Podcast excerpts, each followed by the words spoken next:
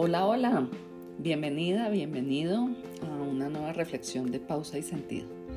Hoy quiero que hablemos un poquito de cómo cuidar nuestro estado de ánimo, porque es cierto que muchas cosas nos afectan, pero en realidad la pregunta es, ¿cómo quiero yo vivir mi día?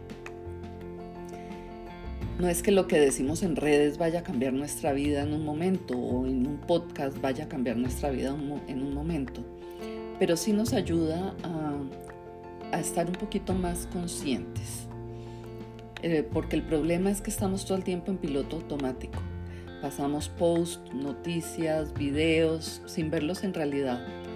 Y todo esto se convierte en ruido, pero en un ruido que va haciendo mella en nuestro cerebro todo eso que escuchamos, todas esas interacciones con otras personas, se van quedando muy adentro de nosotros, inconscientemente.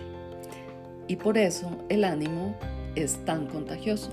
Cuando estamos con una persona pesimista, eh, que se queja todo el tiempo, que está cabizbaja, que no ve lo bueno en nada, sino solamente ve el problema, lo malo, la dificultad, eh, eso se nos pega, se pega muy rápido.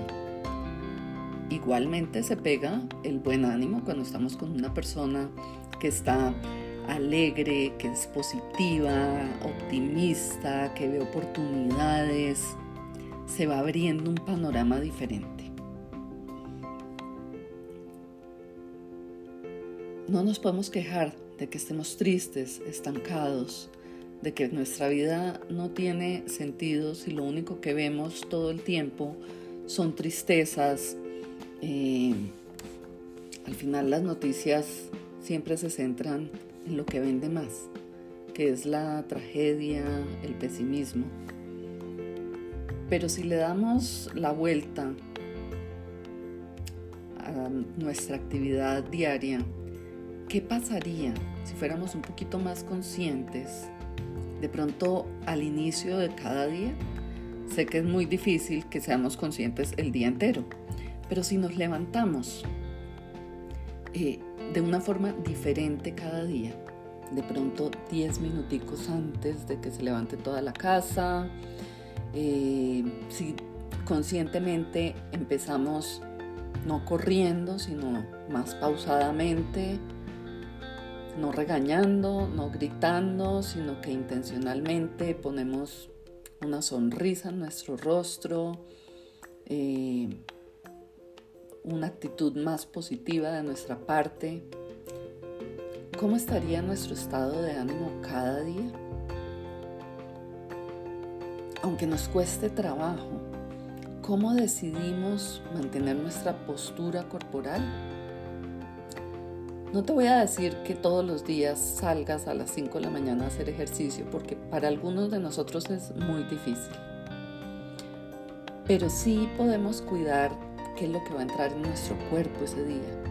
¿Cómo nos vamos a mover un poquito más?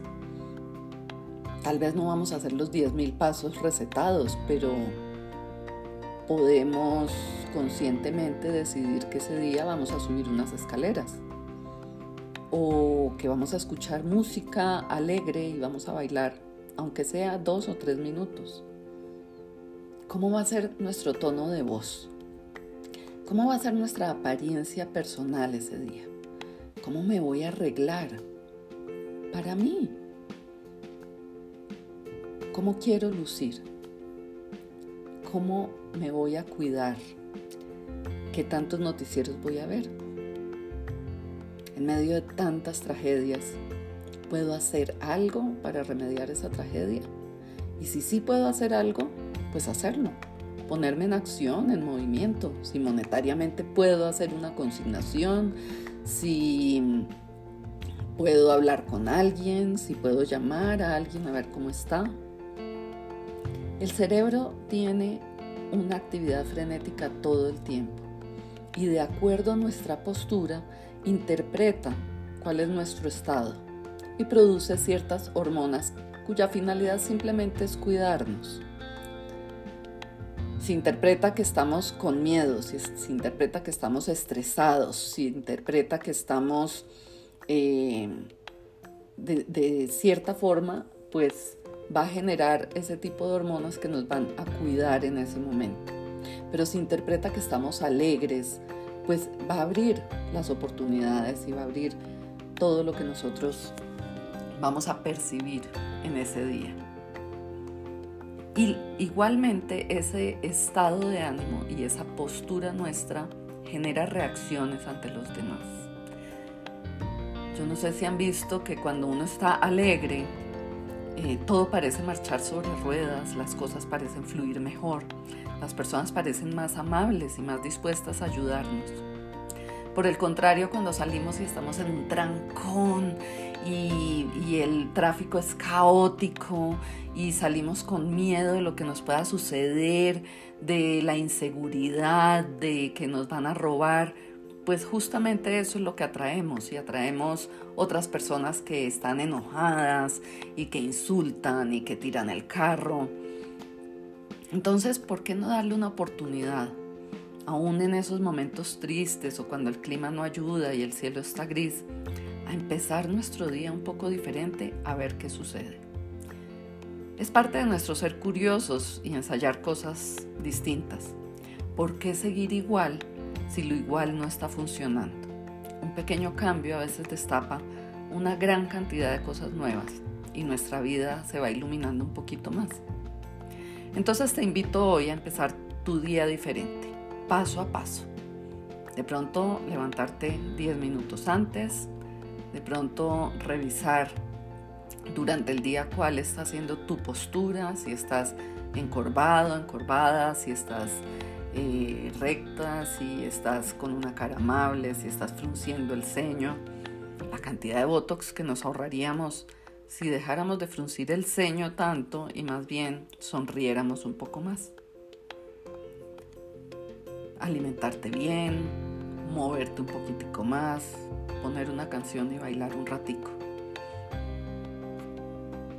Déjate sorprender por la vida. De pronto aparecen cosas muy buenas para ti. Y eso es lo que te deseo hoy. Así que espero que tengas un buen día y te agradezco por estar aquí y que reflexionemos juntos de tanto en tanto. Un abrazo y hasta la próxima.